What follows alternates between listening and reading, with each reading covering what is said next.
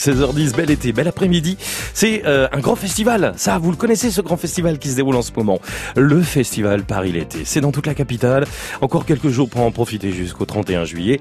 Avec plein de, belles activités. Je voudrais pas spoiler et en dire trop puisque euh, Célia Semama va vous faire vivre ce festival de Paris l'été. Alors vous êtes où à cette heure-ci en direct pour euh, nous faire partager cet événement, Célia? Salut Eric, salut à tous. Et oui, aujourd'hui avec le micro France Bleu, on vous emmène dans le 9e arrondissement au lycée Jacques Decour. Alors promis, hein, c'est pas pour vous faire passer un examen, ah mais plutôt pour vous faire passer un bon moment dans ce lieu situé alors vraiment juste derrière Pigalle et qui reçoit eh bien le l'un en tout cas des grands rendez-vous artistiques et culturels de l'été. Je fais référence, vous disiez très justement Eric au, festival eh L'été à Paris qui se tient en tout cas jusqu'au 31 juillet, donc il faut bien se grouiller. Et alors là, nous sommes dans un lycée, mais c'est un peu la marque de fabrique hein, de l'événement, proposer des événements dans des lieux insolites comme la Tour Montparnasse, le Grand Palais éphémère, ou bien encore même, alors il devait y avoir la cathédrale, mais finalement ça n'a pas pu avoir lieu, mais il y a eu par contre le Parvis l'Hôtel de Ville, euh, et ça, ça va avoir lieu d'ailleurs le 30 et 31 juillet. Et alors au programme, rien que vous ne puissiez refuser. Hein. il va y avoir, euh, enfin il y a d'ailleurs déjà eu, il va y avoir encore du théâtre, de la danse, des concerts des performances. Et ça, on va, on va tout vous révéler cet après-midi, du moins tout au long de l'après-midi, à vos côtés.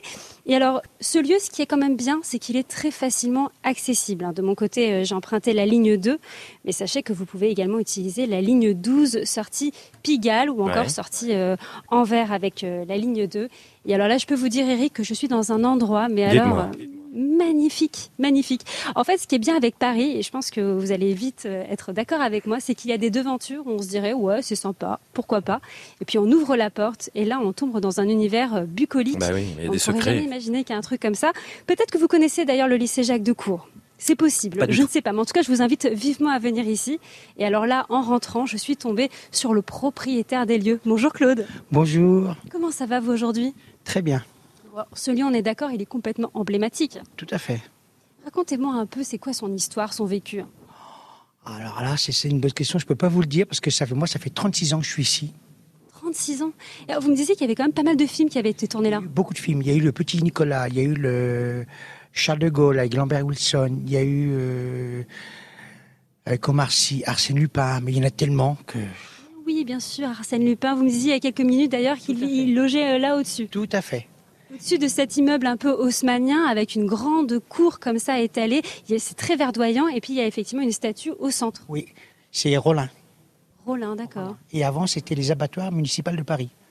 Et alors là, aujourd'hui, vous accueillez quand même un événement euh, et pas les moindres. Qu'est-ce que ça vous fait? Eh ben moi, je suis, franchement, je suis très émotif parce que ça, me fait super plaisir de travailler avec Laurence et Stéphane, et Léo et, et tout le monde. Et on est une super équipe et franchement, c'est formidable. Une belle expérience. Une belle expérience pour moi. Et c'est l'avant-dernière. J'espère la prochaine année, la dernière prochaine. Et voilà. On espère qu'il y en aura. et après, je pars en retraite. En retraite oh, Sachez qu'en tout cas, vous ne les faites pas. Ah ben là j'ai là, là j'ai là, merci, merci. en tout cas, nous on espère qu'il va y avoir quand même pas mal d'événements ici parce que ça vaut le détour. En tout cas, on compte bien vous présenter la programmation restante, vous présenter aussi l'événement et ça ce sera dans quelques minutes à vos côtés. Allez, on reprend la température avec vous, Célia Semama pour le festival Paris l'été. On rappelle la tendance et tout ce que vous allez nous faire vivre d'ici 19h. Ouais, tout à fait, Eric. Hein, et je vous préviens, le programme risque d'être chargé, puisqu'ici, du côté du lycée Jacques Decour, situé dans le 9e arrondissement, il y a de quoi faire. Hein. Il va y avoir euh, du théâtre, de la danse, des concerts, des performances. Du coup, euh, pour la suite de l'après-midi, bah, je vous ai concocté un programme tout aussi chargé, avec la rencontre dans quelques minutes de Stéphane Ricordel, qui est donc à la tête de ce festival. On va également partir à la rencontre de Dan Asher, qui va présenter une œuvre incroyable, boréaliste. Hein, on l'attend avec impatience, des aurores boréales du côté du Parvis de l'Hôtel de Ville. Et puis, aura également d'autres artistes. Je pense notamment à Johnny Le Bigot, euh, Johnny Bert ou bien encore Joseph Nadj, qui est le danseur pour le spectacle Oma. Bref, tout ça, ce sera dans quelques minutes ensemble au micro de France Bleu. c'est calme. Hein euh, je me souviens qu'hier, vous étiez à Boissy-Saint-Léger dans une ambiance structure gonflable avec plein d'enfants. Euh, ça criait dans tous les sens là, Célia. Ça a l'impression que vous êtes dans un garage, tranquille, tout va bien. Hein, ouais, en fait, c'est le calme avant la tempête ici. Hein. On prépare, on est en plein dans les installations. En fait, tout commence aux alentours de 18h, mais on compte bien suivre tout ça ensemble, montée de la température, si vous voyez ce que je veux dire. Et c'est jusqu'au 31 juillet, vous êtes du côté du 9e arrondissement avec nous en direct cet après-midi. Tout à fait, Eric. Hein. je suis bien en direct avec vous pour vous parler de ce festival à ne pas manquer. Et alors ici, au théâtre Jacques Decour, euh, ça peut paraître assez surprenant et pourtant c'est ici que tout va se passer. En tout cas, une bonne partie de la soirée. Là, je suis en plein milieu de cette cour qui me rappelle d'ailleurs de, drôles de souvenirs de mon enfance. Mais heureusement que Stéphane Ricordel, qui est à mes côtés, qui est le cofondateur de cet événement, un hein, Paris l'été, eh ben, il est là pour casser un peu le mythe du lycée, un peu angoissant. Bonjour Stéphane. Bonjour. Comment allez-vous? Bah, Je vais très bien et vous? Très très bien.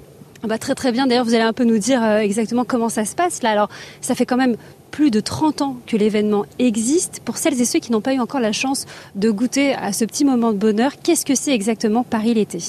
Alors c'est un festival qui a été monté euh, effectivement en 90, donc euh, il, y a, il, y a, 30 ans, enfin 32 ans maintenant, et qui a été monté par Jacques Lang et Patrice Martinet qui est un festival qui s'appelait euh, festival, euh, pas festival d'ailleurs, qui s'appelait Paris Quartier d'été. Et, euh, et, depuis sept ans, on a repris avec Laurence de Magalès la direction du festival et on a enlevé le mot quartier parce que il y avait une sorte de stigmatisation et on a rajouté le mot festival pour le, le côté festif. Voilà. Donc ce festival existe depuis effectivement 32 ans et il a été inventé par Jacques Lang pour euh, les gens qui ne partaient pas en vacances. Alors, il y a 32 ans, les gens qui ne partaient pas en vacances ne sont pas tout à fait les mêmes qu'aujourd'hui. Euh, les vacances se sont raccourcies, ou en tout cas euh, les, phénomènes sociaux ont fait que certaines personnes ne partent plus en vacances pour des raisons X ou Y. À savoir que nous continuons à faire un festival pour les gens qui ne partent pas en vacances. Alors, ce qui est quand même euh, génial, moi je trouve que c'est aussi quelque chose de dingue, c'est de sortir la culture, de sortir l'art des murs. D'habitude, quand on veut effectivement partir à la rencontre de l'art, on va dans, un musée. Là, on peut aller n'importe où, dans Paris, même en Ile-de-France, hein, parce que ce festival ne s'adresse pas qu'aux Parisiens, bien au contraire, il y a aussi euh, des événements qui ont, été, qui ont eu lieu euh, en banlieue. Est-ce que c'était ça aussi l'objectif, sortir l'art et, et mettre ça dans la rue? Alors c'est euh, effectivement un objectif. Un objectif, c'est de, travailler dans des lieux non dédiés au spectacle vivant. À savoir que les lieux non dédiés sont effectivement euh, des cours de lycée ou euh, la Tour Montparnasse ou encore le Louvre ou encore des, des, champs dans le Grand Paris on dit pas la banlieue. voilà, c'est une c'est une façon pour nous d'ouvrir d'ouvrir la culture à, tous les gens et de ne pas être élitiste, jamais. En tout cas, vous le disiez très justement il y a quelques minutes, 32 ans, c'est quand même beaucoup. Est-ce que ça a beaucoup changé? Oui, évidemment, évidemment que ça a beaucoup changé. À, savoir que les gens ont changé. En 32 ans, les gens ont changé. Euh, obligatoirement, les, les, gens qui sont arrivés au premier, en premier au festival ne sont pas tout à fait les mêmes qu'aujourd'hui. Ils ont 32 ans de plus, donc euh, peut-être qu'ils ne sont plus là ou euh, qu'ils sont différents. En tout cas, euh, en tout cas, le, public change à chaque fois et les publics changent à chaque fois.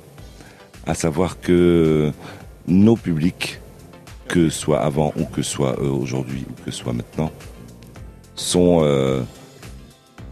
effectivement, voilà, ça change et puis il y a cette nécessité vraiment d'évoluer, de s'adapter avec son public et c'est ce que vous faites d'ailleurs très bien. On va justement d'ailleurs vous montrer tout ça au fur et à mesure tout au long de l'après-midi à vos côtés au micro France Bleu. Et ce soir, vous y serez encore, Célia euh, Semama, du côté du 9e arrondissement où vous êtes hein, depuis 16h euh, à nos côtés pour ce festival Paris l'été avec euh, son cofondateur, Célia, on vous retrouve. Oui, tout à fait, Eric. Hein. Je suis toujours ici du côté du lycée euh, Jacques Decour pour parler de Paris l'été. Et alors, je peux vous dire que le programme était déjà de base très, très enrichissant. Et ce week-end, ça a l'air assez prometteur. Stéphane, déjà, avant de parler de ce week-end, comment ça s'est passé là? Ces quelques jours, depuis le 11 juillet déjà bah, été merveilleux. On a eu un festival euh, absolument euh, fabuleux. Alors en quelques mots, qu'est-ce qu'on a pu voir déjà? Alors ce qu'on a pu voir, c'est dans c'est à peu près 27 spectacles différents dans une vingtaine de lieux différents. Donc on a pu euh, commencer par euh, Locage, donc le, grand danseur qui était dans la cour Le Fuel du Louvre, euh, guide pareil de Locage qu'on a fait euh, sur le toit de la tour Montparnasse, qu'on a fait euh, sur les sur les berges, euh, sur les quais de la berge de, Seine, à Bercy Village. On a fait aussi After All Springville au Paris Villette Il faut bien préciser aux auditeurs, auditrices qui viennent de nous rejoindre qu'en fait c'est un festival où il y a une, il y a multiples, multiples choses à voir, de la danse, des performances, du théâtre. Et alors là, dans les prochains jours, qu'est-ce qu'on va pouvoir voir? Alors, ce que vous allez pouvoir voir, c'est au lycée, essentiellement. Essentiellement au lycée, Jacques de Cour, qui est dans le 9e arrondissement. Euh, on va pouvoir voir euh, Oma de, de Nadj, donc du chorégraphe euh, Joseph Nadj. ça va, être quoi De la danse, c'est bien ça hein? Oui, c'est de la danse. On va pouvoir voir des marionnettes de Johan Ibert, des expositions de Cécile Léna et de Johnny Le Bigot. On va pouvoir voir également euh, euh, à la Villette Julien Gosselin, au Paris-Villette, au théâtre Paris-Villette. Julien Gosselin avec le marteau la faucille. On va pouvoir voir Loïc Lantoine avec To Be Free euh, ici au lycée. Bah donc il y a de quoi faire là. Et alors moi j'ai quand même remarqué là dans la programmation qu'il y avait la possibilité de voir des aurores boréales. Je veux en savoir plus. Plus? Eh ben vous venez. eh ben c'est tout de suite. C'est où? C'est à l'hôtel de ville, c'est ça? C'est euh, place de l'hôtel de ville, oui. De quand à quand? Ce sera euh, le 30 30 31, pardon. 30 31, donc il y a encore des choses à voir. Il y a des choses à voir tous les soirs, hein, c'est ça? Tous les soirs, il y a en moyenne 5 6 6 représentations différentes. Et alors dites-moi, euh, au niveau gamme de prix euh, Alors on passe de la gratuité au plus cher, c'est 28 euros je crois. Je crois. Et alors là, on, me demande, on me dit, on me crie, comment on fait pour voir les aurores boréales? On vient à place de l'hôtel de ville le 30 et le 31 à partir de 22h quand il fait nuit. Partir de 22h et comment ça va se passer? On va se poser sur un transat et puis on va, on va tout voir? Non, on va se promener, on va se promener euh, place de l'Hôtel de Ville et on va voir effectivement un aurore boréale d'Alaché, qui est un, activiste suisse euh, et, qui nous fait des aurores boréales, mais fabuleuses, fabuleuses. C'est euh, je, ne vais pas dévoiler la technique. Oui, ben voilà, c'est ça. En tout cas, un aurore boréale dans Paris, c'est du jamais vu. C'est ce que je cherchais à savoir, hein, c'est bien. Absolument. D'accord. Bon bah écoutez, je suis désolée Eric, hein, j'ai beau ah, essayer, non, mais c'est normal, mais c'est normal. poser sournoisement la question, mais il veut rien nous révéler de son, de son secret. C'est normal, mais c'est normal d'essayer aussi. On l'aura tenté. Célia Sebama, vous êtes avec nous depuis euh, le 9e arrondissement à Paris pour nous faire vivre eh bien, ce festival Paris l'été. Vous parliez tout à l'heure de ces euh, aurores boréales.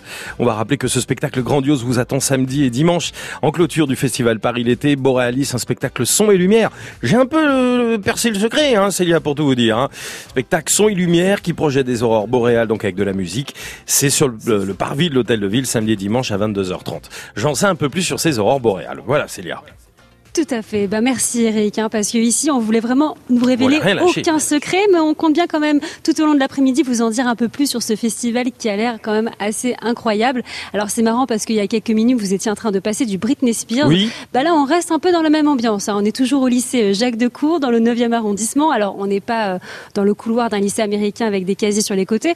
On est plutôt sur un dans un amphithéâtre. D'ailleurs peut-être que vous entendez euh, l'écho ici. Et puis à mes côtés il y a Joanie Baird qui est donc un un artiste qui a d'ailleurs préparé un show assez incroyable. Alors, Joanie, est-ce que vous pouvez m'en dire un petit peu plus là sur ce qui va arriver ce soir, demain et après-demain, je crois?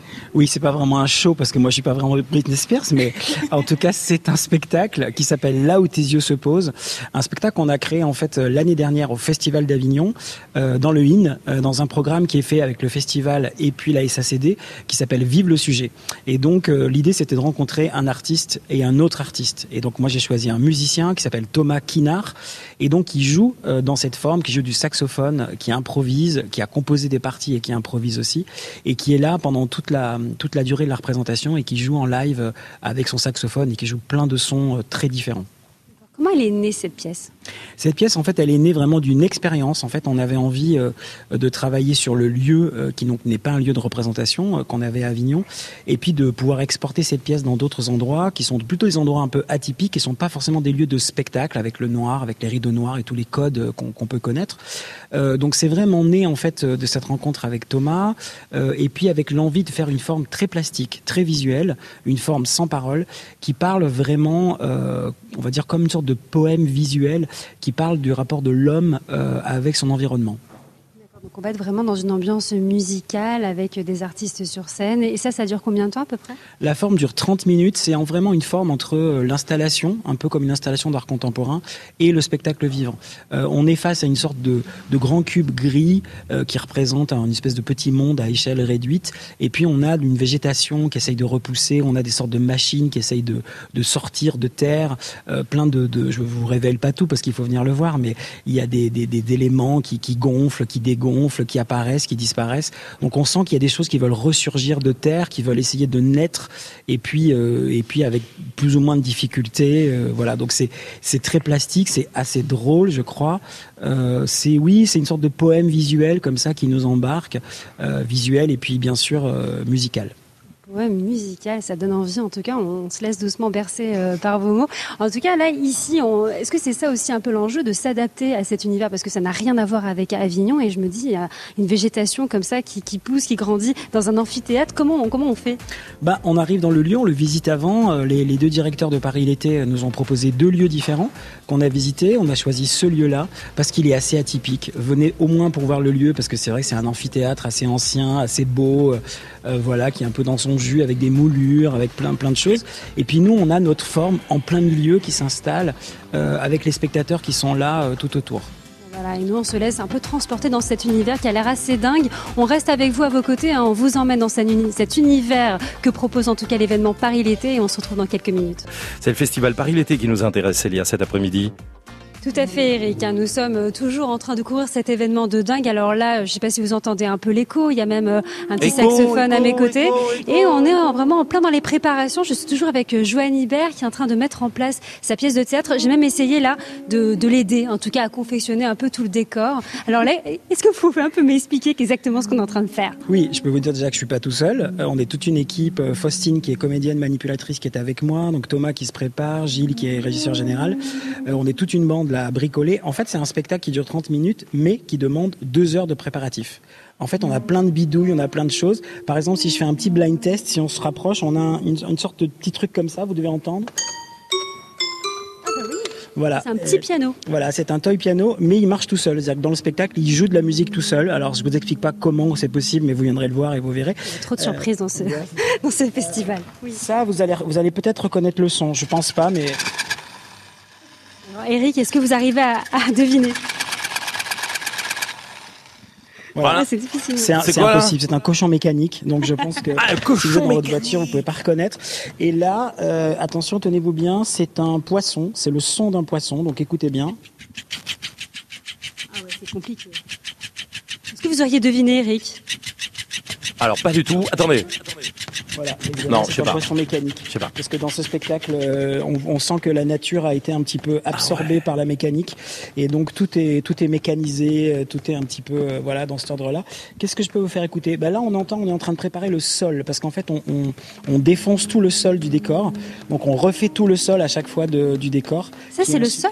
Ouais, ça c'est le sol du décor, exactement. Parce que là, pour vous dire, Eric, on est entouré d'une espèce de, de boîte. On a l'impression que c'est une demi-boîte, et en fait, ça va être le sol. Oui, c'est ça, c'est le sol, et nous, en fait, avec euh, Faustine, on est à l'intérieur. Et en fait, la particularité de ce spectacle, c'est qu'il est en deux parties. La partie, c'est la première partie, c'est on vient voir le spectacle, donc c'est du spectacle vivant. Et la deuxième partie, on vous donne un lien internet pour voir ce qui se passe pendant tout euh, le spectacle à l'intérieur. Donc nous, on a des petites caméras sur nous, on se filme, et donc on est dans cette espèce de boîte à manipuler plein de trucs, et donc les gens peuvent voir en deuxième partie, donc de chez eux, sur leur ordinateur, tout ce qui se passe à l'intérieur. Donc c'est une sorte de mise en abîme de l'action humaine souterraine pour essayer de faire surgir euh, la nature. C'est dingue. Et de faire ça encore plus dans un amphithéâtre, c'est d'autant plus dingue. Est-ce que c'est ça aussi un peu l'objectif de rompre avec l'image euh, parfois un peu angoissante qu'on peut avoir du lycée? Alors moi j'ai une image très angoissante du lycée parce que j'ai détesté mon adolescence. non, c'est pas le but, c'est pas le but ultime. C'est un spectacle qu'on peut jouer dans, dans plein d'endroits différents. On l'a joué euh, en juin dans une chapelle par exemple désaffectée, c'était hyper beau. Euh, on l'a joué dans des lieux très différents. Un, fonds régional d'art contemporain à Dunkerque par exemple qui était un partenaire. Et puis là il se trouve qu'on est dans un lycée. À chaque fois effectivement le, le spectacle spectacle dialogue un peu avec, euh, avec le lieu, on va dire. Voilà. Qui se réinvente à chaque fois. Oui, ça se réinvente un peu à chaque fois. La base du spectacle est la même, mais la mise en situation, elle est un peu différente. Ouais. tout à l'heure, vous me parliez là très justement euh, de poissons, de nature qui sort, qui, qui s'agite, qui s'éveille. Est-ce qu'il y a une volonté aussi de sensibiliser à la question de l'environnement? Bah, Je pense qu'on n'a pas besoin de nous euh, pour sensibiliser les gens à l'environnement, mais en tout cas, euh, essayer de peut-être de, de, manière un peu artistique et poétique, de vraiment euh, faire ressurgir nos pensées, c'est-à-dire comment on se positionne aujourd'hui, nous, par rapport à tout ça. On, on, est évidemment très en retard, en fait, sur toutes ces questions écologiques. Voilà, on le sait maintenant qu'on est, on est, on est 100 fois trop en retard. Donc maintenant, la question, c'est qu'est-ce qu'on en fait? Et nous, on essaye de le faire artistiquement, presque un peu politiquement, voilà. Ouais, parce que c'est ça aussi là, hein. c'est d'interroger, de remettre en question, puis de confronter aussi son public à pas mal de questions et vous le faites d'ailleurs très bien. Bon, nous on continue en tout cas de partir à la rencontre des différents artistes qui vont être là ici du côté du lycée Jacques Decour dans le 9e arrondissement. On se retrouve dans quelques minutes. Célia Sebama, je ne sais pas si vous êtes amoureuse et ça ne nous regarde pas, je ne vous poserai pas la question de toute façon. Tout ce que je sais, c'est que vous êtes heureuse, heureuse d'être avec nous sur France Bleu Paris depuis le 9e arrondissement.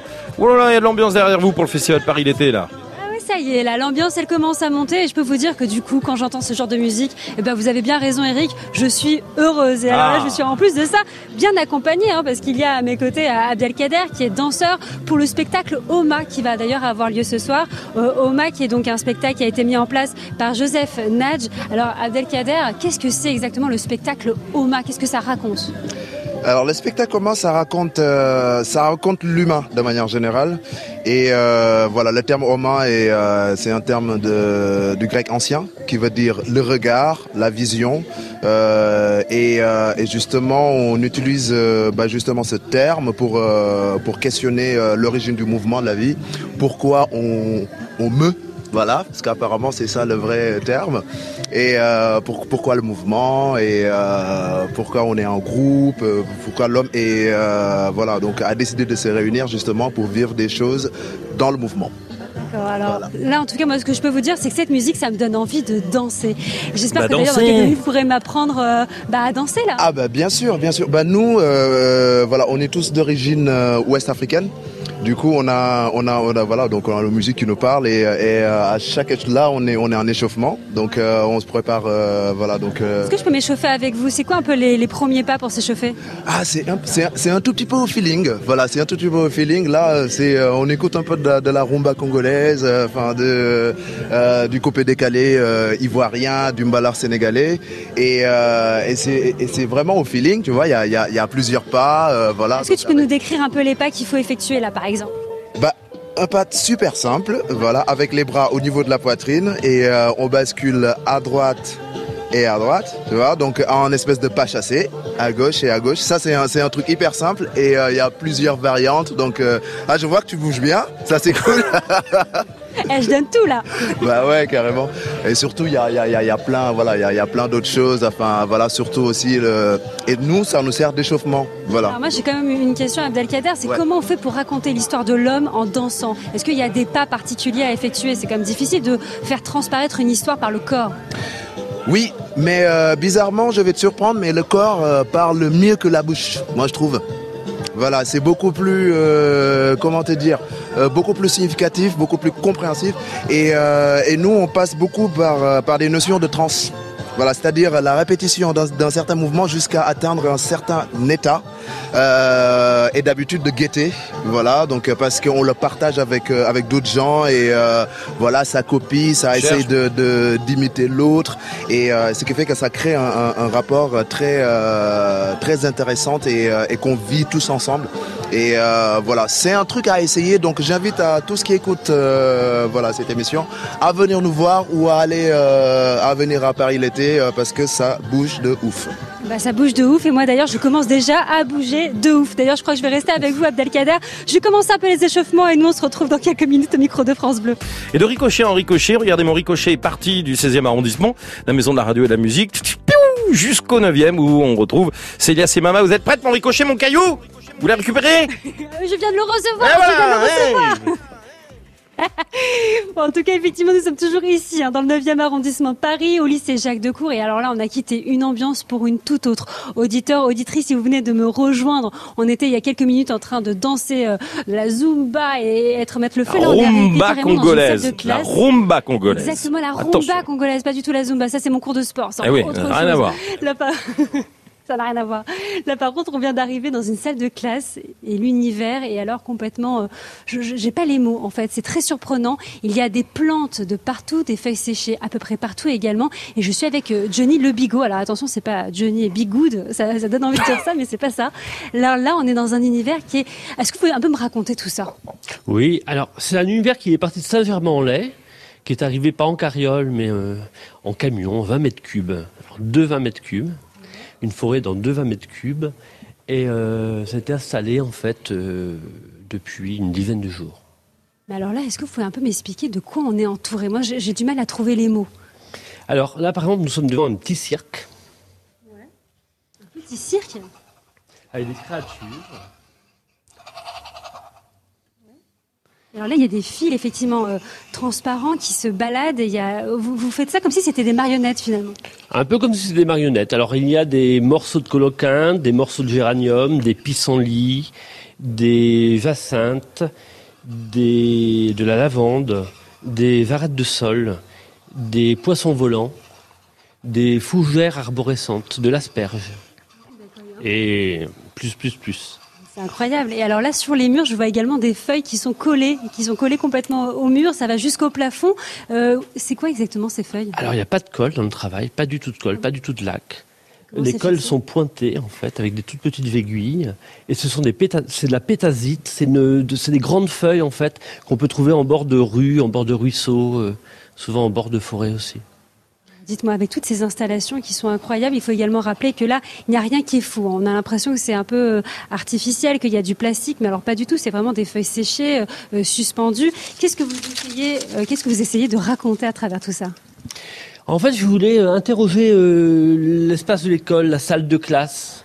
Comment on peut la rêver? On peut mieux la rêver? Comment on peut aller s'amuser, faire rouler une bille, déplacer, faire basculer une table? Se cacher derrière une table, raconter des contes sur une table. C'est que des tables d'école en fait. Et puis avec toutes, avec ces, créatures qui sortent des plafonds, euh, avec l'histoire des faux plafonds, d'utiliser les faux plafonds, détourner les faux plafonds. C'est un détournement de la salle de classe en fait. J'aime bien cette, version de la salle de classe. C'est un appel un peu à la rêverie. Et je vois également, alors là, qu'il y a euh, des, des ailes de hibou, c'est ça? Ah non, ce sont des ailes de jeunes mouettes en fait. Alors souvent on me demande est-ce que je tue les animaux? Eh Bien non, je les tue pas. Vous savez, il y a assez d'animaux qui sont tués comme ça.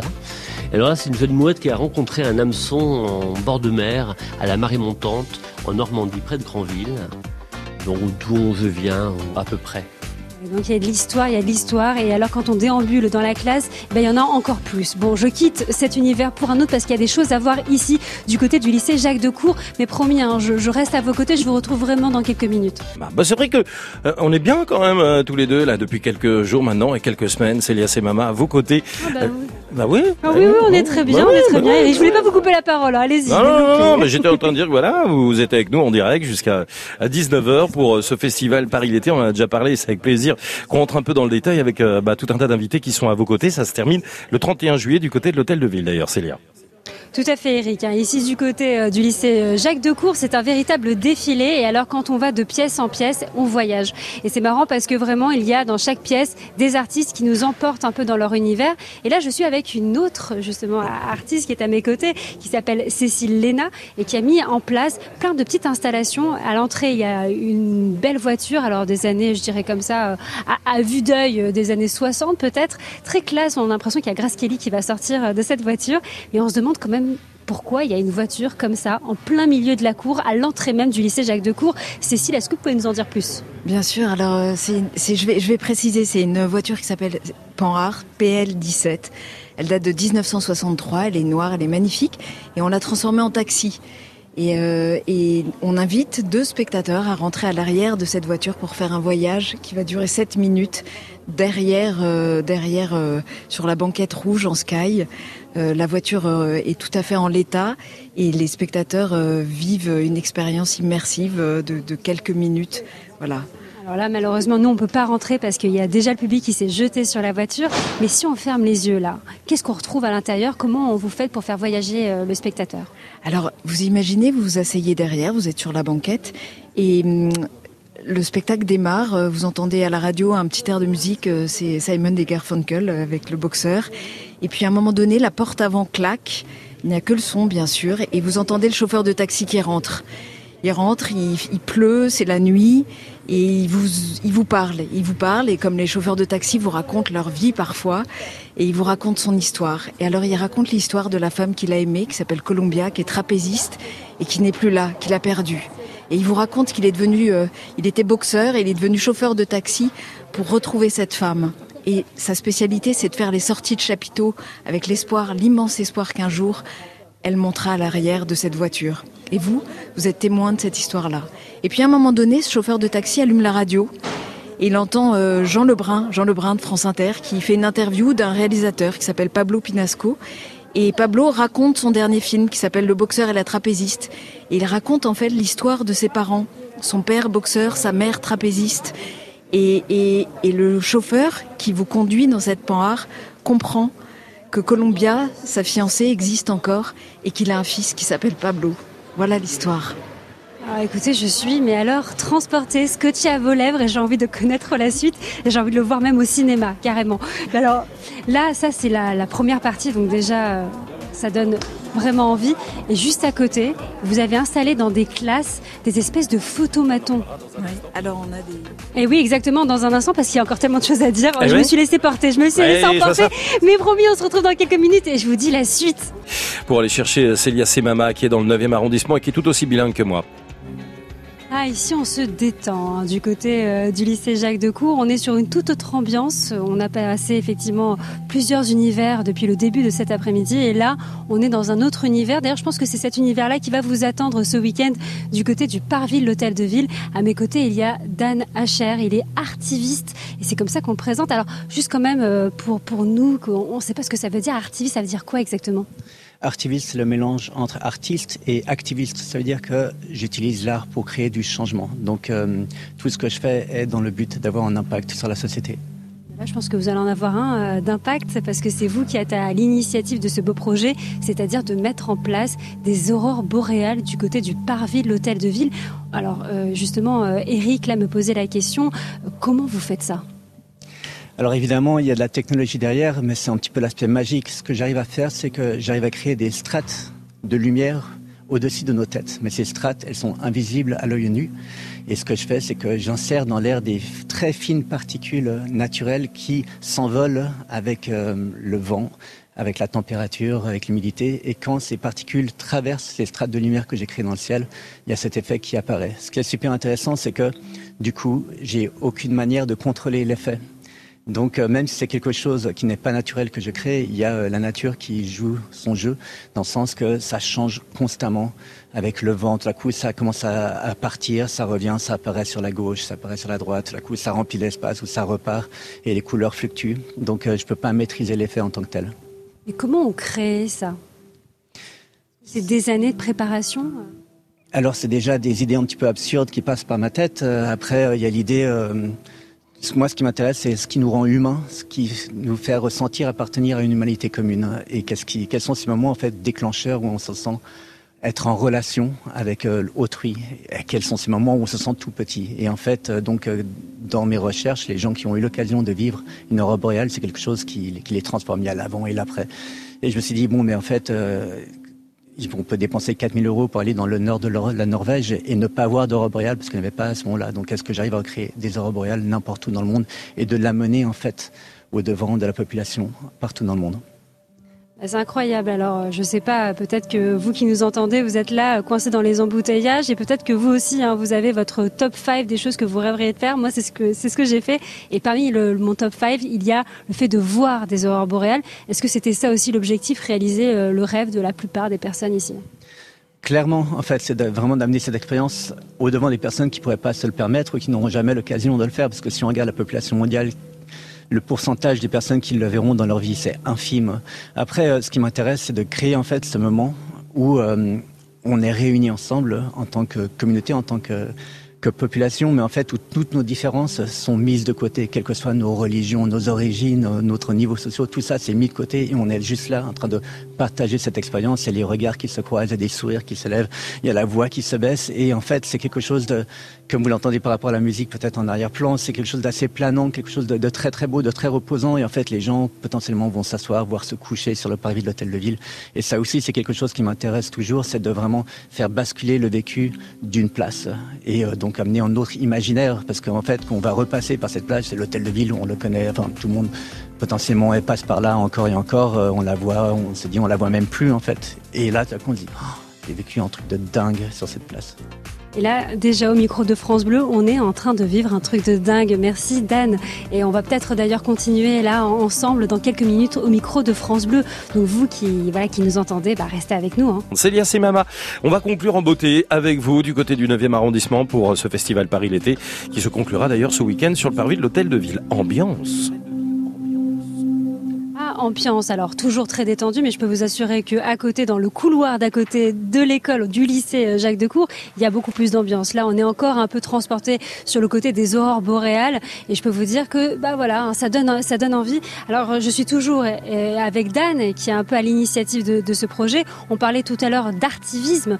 Euh, ici, il y a une volonté à la fois de réunir des personnes, il y a aussi une volonté de sensibiliser. C'est ce que vous me disiez là.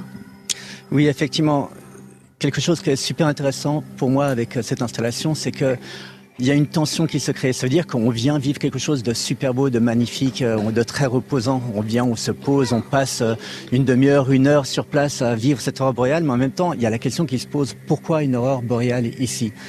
Euh, Elle devrait pas être là, en fait, cette aurore boréale. Il n'y a aucune raison qu'elle soit là. Et en fait, il y a un aspect climatique aussi pour moi en fait autour de cette euh, installation et c'est très bien qu'on soit devant l'hôtel de ville euh, donc euh, c'est vraiment d'actualité et cette aurore boréale, elle devrait pas être là. Et en fait, c'est un humain derrière qui l'a créé. On vient vivre, on pense que c'est quelque chose de beau et de naturel, mais c'est pas naturel. C'est un humain qui l'a créé. Et maintenant, en fait, avec les changements climatiques qu'on vit en ce moment, on va commencer à nous pousser en fait des solutions qui sont en lien avec la géo-ingénierie. Donc, en fait, essayer de transformer l'environnement de la, par l'humain soi-même.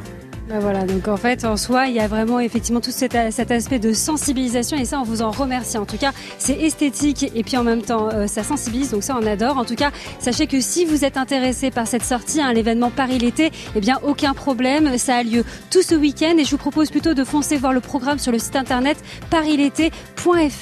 Vous risquez pas de vous ennuyer. Eh ben, merci beaucoup, c'est bien noté. Puis on n'oublie pas un parvis de l'hôtel de ville pour euh, le beau spectacle son et lumière avec les aurores boréales. Merci beaucoup, Célia Demain, un peu de fraîcheur et encore plus de fraîcheur. Vous serez à nos côtés de 16h à 19h depuis les catacombes. Voilà un lieu d'exception à découvrir peut-être pour vous pour la première fois. Célia sera avec nous et le micro France Bleu Paris durant 3 heures depuis les catacombes. Ça commence dès demain.